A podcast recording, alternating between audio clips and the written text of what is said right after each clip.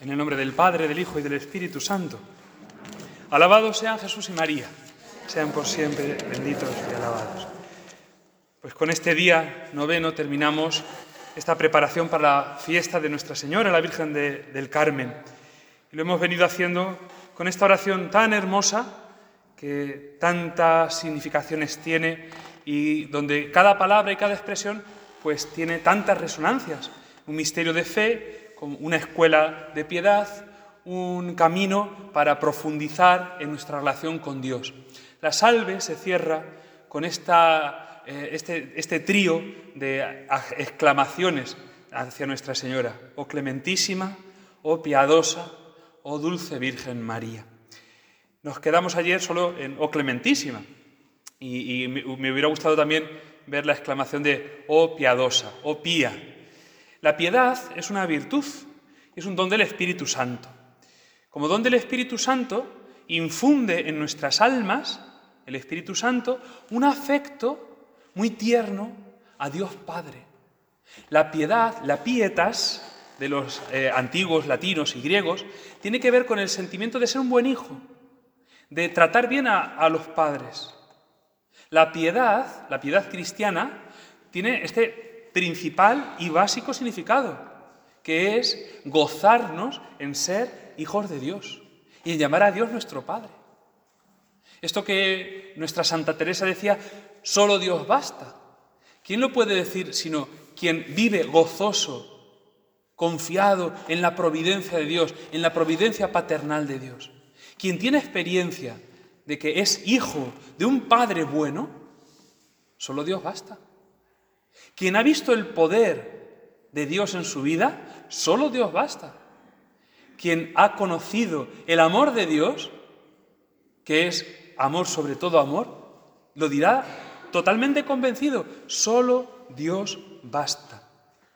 este afecto tan entrañable a Dios como Padre tiene una consecuencia y es la atracción a la oración, a la intimidad con Dios, a estar con este Padre.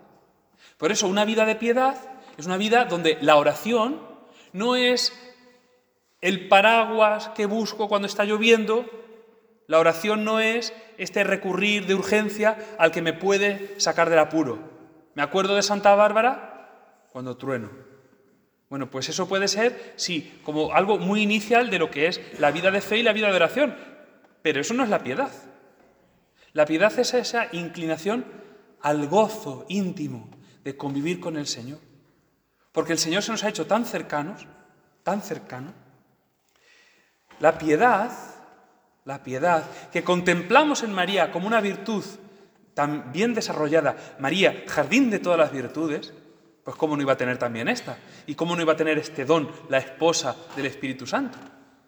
En María, esta virtud de la piedad se expresa en una total confianza en Dios en lo bueno y en lo malo, en una total disposición, pero no con un espíritu servil. Bueno, pues lo que me mande el jefe, eh, tengo que hacerlo si quiero cobrar y no quiero que me despidan. No, esa es eh, eh, una actitud muy de siervos, de trabajadores, de jornaleros, de interesados. No, la piedad de María brilla como una total confianza en Dios, lo que mi Padre quiera. ¿No sabrá mi Padre lo que más me conviene? ¿No sabrá Dios que ha muerto por mí lo que es mejor para mi alma y para mi vida? La virtud de la piedad nos hace exclamar gozosamente, Abba. El Espíritu Santo viene a nosotros y nos hace exclamar, Abba, papá, papá Dios. A María la llamamos hija predilecta del Padre. Pero es que habría que también llamar a María, pues como predilecta, ella, la que con amor de predilección ha amado al Padre. No ha habido Padre más amado que Dios por María. La forma de amar de la Virgen a Dios Padre solo la, supera Jesucristo, el Hijo del Padre. Cuando llamamos a María oh piadosa, la estamos reconociendo en esta relación tan íntima con Dios, como decimos en esas tres Ave Marías, hija, hija del Padre, madre del Hijo, esposa del Espíritu Santo, sagrario de la Santísima Trinidad. Toda la belleza de María, toda la hermosura de María está en esta intimidad con Dios, en este don de la piedad, que como todos los dones recibió pues, desde su concepción inmaculada nuestra Madre Santísima. Es muy hermoso contemplar, pues para, para afianzarnos en esta piedad, em, el Padre nuestro. El Padre nuestro. Y qué mejor, pues, a lo mejor que tomarlo de Santa Teresa. En Camino de Perfección, a partir del capítulo 26, pues tiene un comentario muy hermoso. Y ella se goza, se goza de este darnos Jesucristo a Dios, su Padre, por Padre nuestro. Y se maravilla. ¿Cómo no nos vamos a maravillar? Igual que nos maravillamos de que Jesucristo nos haya dado a su madre al pie de la cruz, por madre nuestra, a nosotros, desde nuestra miseria y desde nuestra indignidad, desde nuestro pecado, desde todas nuestras limitaciones, desde todas nuestras infidelidades, por más que pequemos, Dios nunca nos dejará de reconocer como hijos. Seremos hijos apóstatas, hijos que se han ido de casa, pero como el hijo pródigo, al primer paso que damos para volver a Dios nuestro Padre, Dios sale corriendo a abrazarnos, a llenarnos de su ternura. Y esa ternura la vemos en María. Ella es la ternura del Padre. Dios nos ha querido regalar a su propia madre para que si alguna duda teníamos de que Dios es amor, lo experimentáramos en la piadosísima Virgen María. La, piedad de María y la piedad en nosotros, que nos tiene que llevar a esta confianza con el Padre, a esta intimidad con Él, a este, esta inclinación y a este buscar el tiempo de la oración. Oración con tiempo fijo, en nuestro horario. Tiempo para Dios. Tiempo para estar con nuestro Padre. Esta vertiente de la piedad tiene una consecuencia, y es que si somos hijos de Dios, ¿qué somos entre nosotros? ¿Qué nos tocamos? Sino hermanos. Por eso, la vida de piedad tiene su prueba de verdad en la vida de caridad entre nosotros, en la fraternidad sincera, en el amor que nos profesamos nosotros. San Juan, el evangelista, lo dice. Quien dice que, que ama a Dios, a quien no ve, y no ama a su hermano, a quien está viendo, es un mentiroso. Dios no está en él. Por eso, todas las piedades, todas las vidas de oración, por muy fervorosas y por muy aparentemente elevadas que sean, si no tienen una correspondencia de vida de caridad, estamos haciendo un teatro. Por mucho que juntemos las manos e inclinemos la cabeza y por mucho que pongamos los ojos en blanco y, digamos las mayores oraciones y, las más eh, encendidas exclamaciones de amor a Dios. Sin el amor al prójimo, esa piedad es cáscara, es hueca. Por eso asombra ver a la Virgen Santísima como madre del amor, madre del amor hermoso. La Virgen que en su vida mortal fue un ángel en la tierra. Y nadie se fue de su lado sin sentirse ayudado, consolado, fortalecido y animado. La Virgen, por donde pasaba, iluminaba, porque estaba llena de Dios, porque por ese don de la piedad estaba totalmente entregada al Padre. Y por ese don de la piedad no podía ver a sus hermanos los hombres, sino como, como Dios los veía. Y por ese don de la piedad nosotros tenemos la segura confianza de poder acudir a las plantas de la Virgen y podernos postrar delante de ella y a pesar de toda la carga de nuestros pecados, Saber que María nos mira con los ojos de Dios. Oh piadosa, oh pía, oh dulcis Virgo María. La dulzura de María, al traducirlo nosotros a castellano, le añadimos el oh dulce siempre Virgen María, ¿verdad? La salve es oh dulce Virgen María. Pero parece como que nos gusta recalcar este oh siempre Virgen María. Y, y es algo muy de España. Esto es algo muy español, que debemos llevar también como, como a gala y como con satisfacción.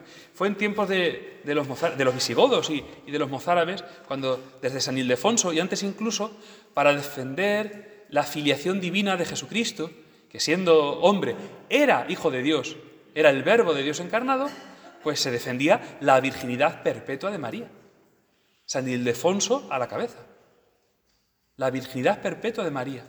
Y por eso el siempre Virgen María se nos cuela en la salve como oración medieval que tiene sus raíces en el medievo para recalcar la siempre Virgen María, la perpetua virginidad de nuestra Madre, de la Madre de Dios, de la rosa escogida por Dios, solo para Él, siempre Virgen. De hecho, fijaros, eh, en España, con decir la Virgen, ya sabemos a quién nos referimos, a la Madre de Dios, a María de Nazaret. Fuera de nuestras fronteras eh, también se usa, pero en Francia, por ejemplo, se habla de Notre Dame, Nuestra Señora. En Italia, la Madonna, lo mismo, mi Señora. En, Croacia y en la zona de Medjugorje se habla de la Gospa, es decir, la Señora. En otros sitios se habla también de la Madre, pero aquí en España es la Virgen, la siempre Virgen María. Y lo ponemos aquí el siempre Virgen porque es verdad que en su virginidad está una fuente de dulzura para el hombre pecador. La dulzura de María no es sólo que pues por nuestros afectos eh, lo llenemos de almíbar, se quede todo muy edulcorado, la piedad a María. Y la verdadera devoción a la Virgen es recia y es viril y exige un compromiso de vida. Y no se trata solo de efluvios amorosos cuando no tengo otra cosa que hacer. La dulzura de María está en la reciedumbre de su vida consagrada a Dios, en la verdad de su ser para Dios, solo de Dios. La dulzura de María no es este quedar bien que hacemos nosotros, que tiene mucho de hipocresía, tiene también mucho de caridad, es verdad.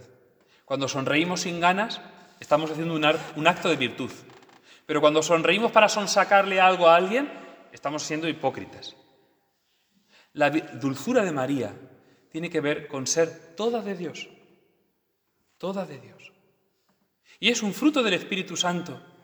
Es quizás una de las consecuencias más directas de que el Espíritu Santo movía a María en todos los instantes de su vida.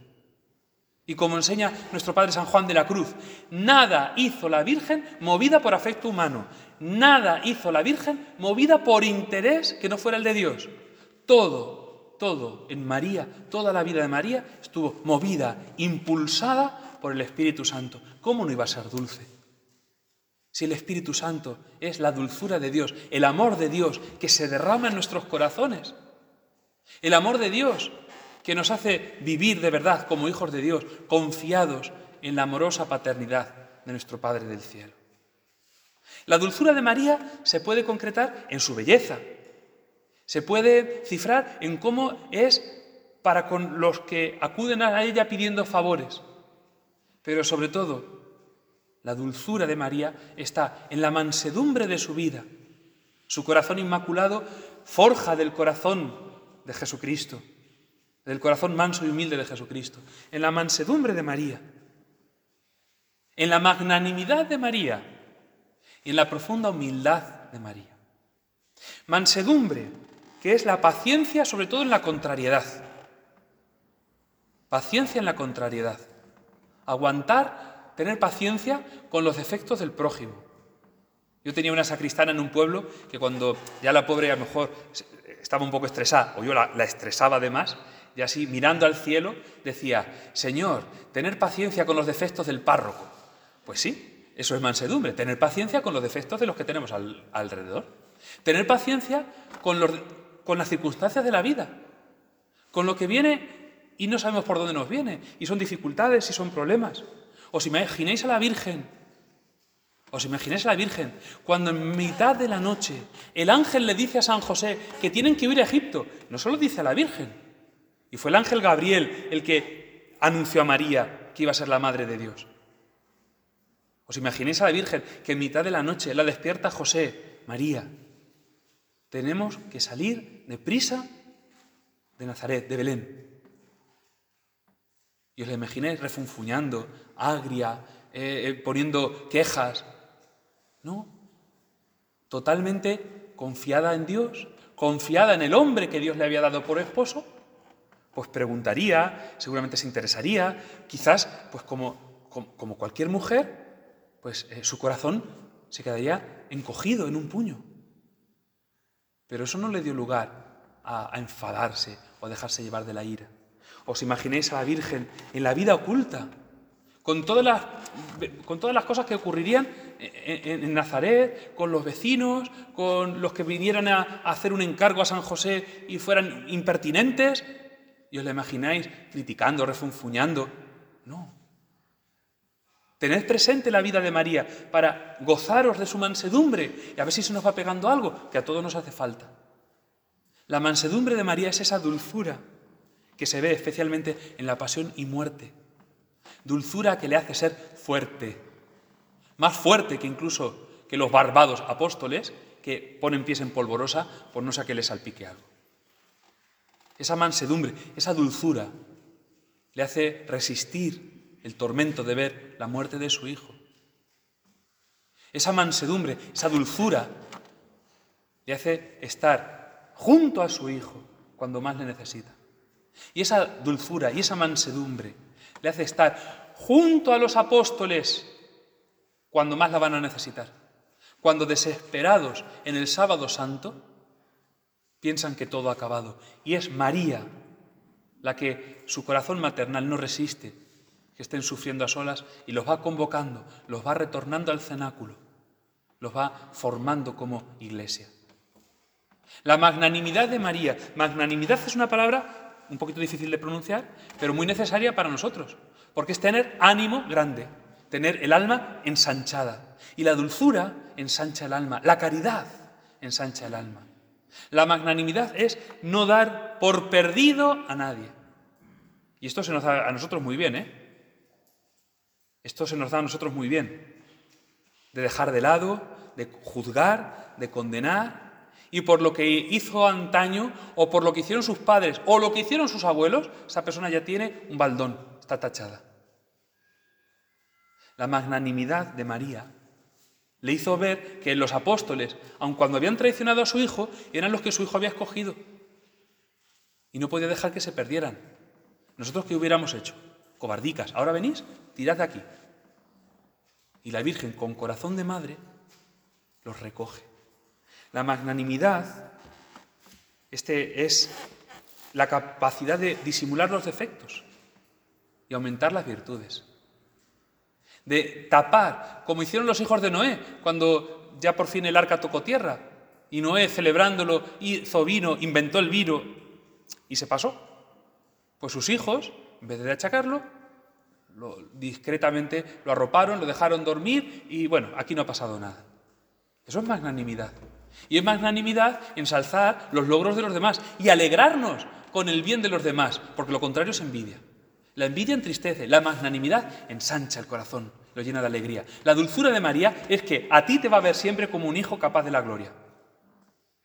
Y tú ya has dado por perdido la batalla de la santidad. Uy, ser santo, qué complicado es eso. ¿Quién lo va a intentar? Pues María en ti.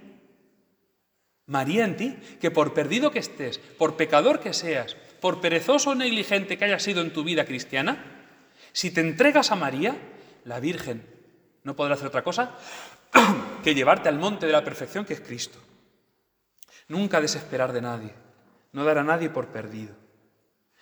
La dulzura de María por fin se mostró y se muestra en su humildad, que es andar en verdad y por tanto llamar al pan pan y al vino vino, al pecado ofensa y al amor amor y a la gracia gracia y al don regalo.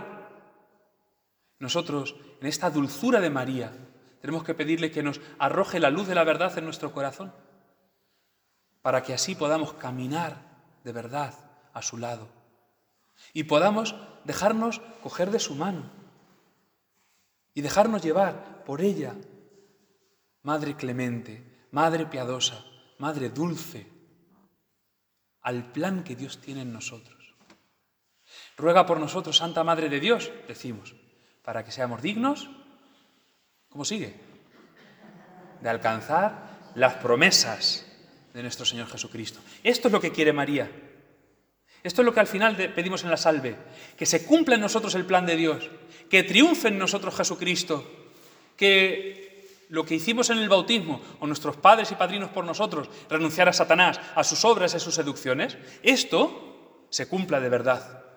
Y se cumpla la promesa de que somos hijos de Dios y herederos del cielo y estamos llamados a sentarnos en la mesa del reino de los cielos, como estamos sentados en esta tarde, ya la última de la novena, para celebrar la Eucaristía. María quiere que se cumplan en nosotros esas promesas divinas. ¿Y qué pide de nosotros? ¿Qué pide de nosotros? Que acudamos a sus plantas diciendo con toda confianza, salve, Regina, Mater Misericordia. Dios te salve, Reina y Madre de Misericordia. Pues acudamos hoy y siempre. Cada vez que nos pongamos el santo escapulario, cada vez que veamos una imagen de la Virgen, cada vez, cada vez que pensemos en ella, y debemos pensar todos los días en la Virgen, acordándonos de sus virtudes, acordándonos de que es abogada nuestra, acordándonos de que es vida y dulzura, de que es nuestra esperanza, no dejemos de pedirle, vuelve a nosotros esos tus ojos misericordiosos. Y después del destierro de esta vida, muéstranos a Jesús, a ese Jesús que llevas en los brazos, ese Jesús que sea para nosotros Salvador y no solo juez, sea redentor, sea amigo, sea la bendición con que tú has sido bendecida y con la que tú nos bendices a nosotros. Que la Virgen Santísima, nuestra Madre del Carmen, nos haga de verdad llegar al monte de perfección que es Cristo y allí gozarnos de su amor y del amor de Dios en el cielo. Que así sea.